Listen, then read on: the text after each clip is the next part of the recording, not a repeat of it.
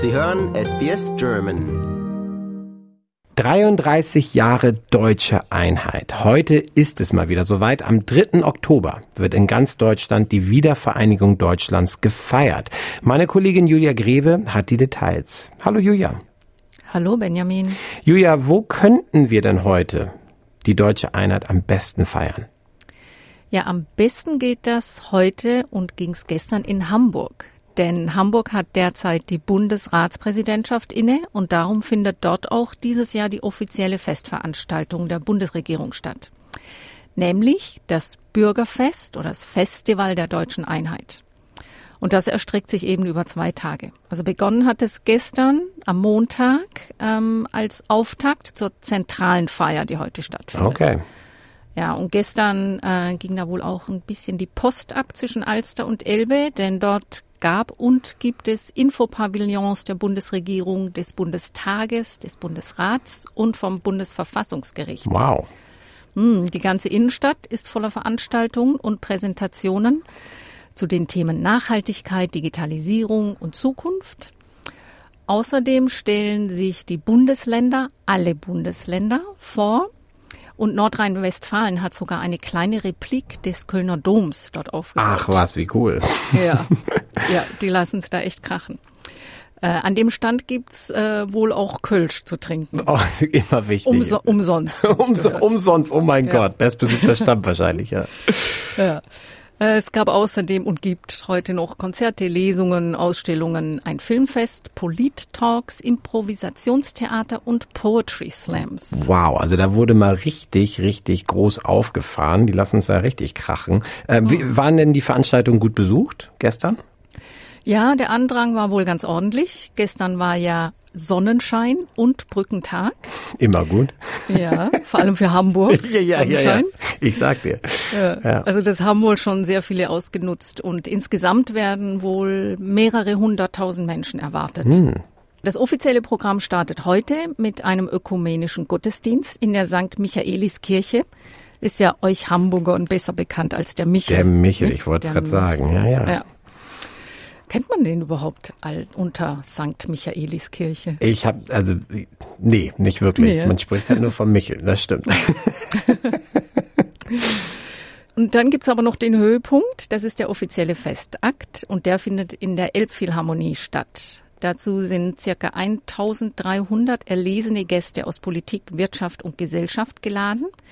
Es gibt Festreden und künstlerische Einlagen vom Philharmonischen Staatsorchester Hamburg, dem Hamburger Ballett und der Hip-Hop Academy Hamburg. Ja, ein richtig buntes Programm und das klingt auf jeden Fall sehr, sehr erlesen. Ähm, diese ganzen Feierlichkeiten, stehen die denn unter einem bestimmten Motto? Das macht man ja ganz gerne bei solchen Geschichten, dass man da noch so ein Motto für findet. Ja, das ist tatsächlich so. Äh, Das heißt Horizonte öffnen. Dabei sollen die Internationalität, Vielfalt und der Fortschritt im geeinten Deutschland gefeiert werden. Okay. Es ist aber nicht alles Friede, Freude, Eierkuchen äh, bei der deutschen Einheit. Linksautonome hatten für gestern eine Demonstration angemeldet. Sie wollten sie ursprünglich unter dem Slogan, äh, ich zitiere jetzt, Deutschland, du mieses Stück, Pünktchen, Pünktchen, registrieren. Oh, Ja, das hat die Polizei aber wegen Verunglimpfung nicht genehmigt. wer hätte es gedacht, ja. Ja, Ja. also das sind offensichtlich Einheitsgegner, Klar. die der Meinung sind, es gäbe nichts zu feiern. Das haben die gestern bei der Demonstration wohl auch deutlich so gesagt. Ähm, die sind der Meinung, die offiziellen Feierlichkeiten sind heuchlerisch, da der Westen damals den Osten ausgebeutet habe. Also es sind zwischen, also die Zahlen sind da nicht ganz konkret, zwischen 500 und 1000 Linksautonome durch die Innenstadt gezogen. Die Polizei war mit einem Großaufgebot vor Ort und Logo. hat das dann auch irgendwann nach ein paar Rangeleien aufgelöst. Es sind auch für heute noch ein paar Gegendemonstrationen geplant und wohl auch Aktionen von Klimaaktivisten. Ähm, da haben sich wohl, also in Berlin auch schon welche wieder an die Straße geklebt. Davon soll aber so die Polizei, mehr der Autoverkehr betroffen sein. Ja, das gehört ja mittlerweile auch zur Protestkultur dazu.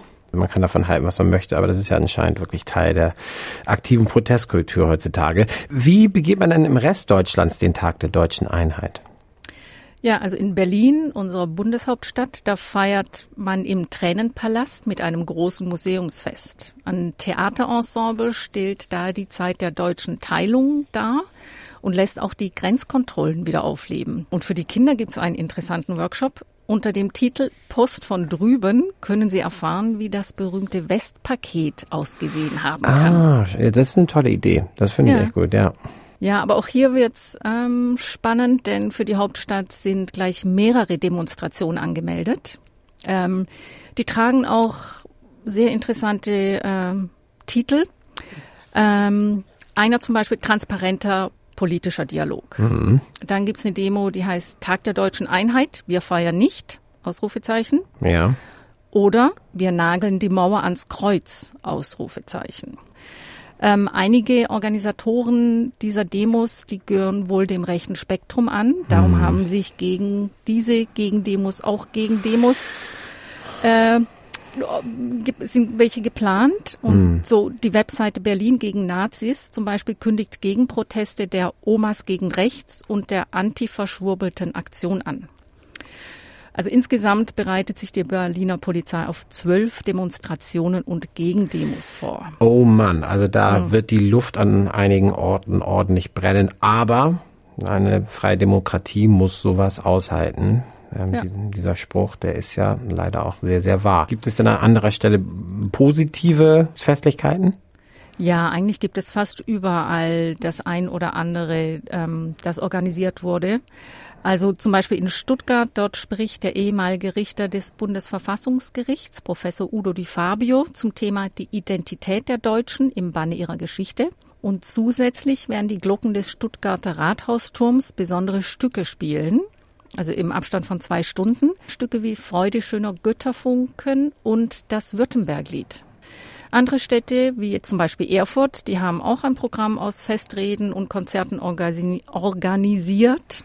Und München hat übrigens schon im letzten Jahr angekündigt, dass sie wegen des Tags der deutschen Einheit das Oktoberfest um zwei Tage verlängern. Das ist, das läuft jetzt wohl auch noch. Äh, was passiert denn in Leipzig? Da ist, glaube ich, auch noch was Großes geplant, logischerweise.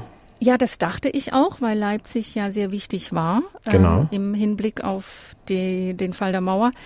Ähm, also interessant ist, dass da eine Delegation der Stadt unter der Leitung des Oberbürgermeisters Burkhard Jung nach Dublin fährt. Nach Dublin, okay. Ja, in der irischen Hauptstadt findet nämlich ab morgen, also 4. Oktober, eine deutsch-irische Konferenz statt. Das Thema der Konferenz?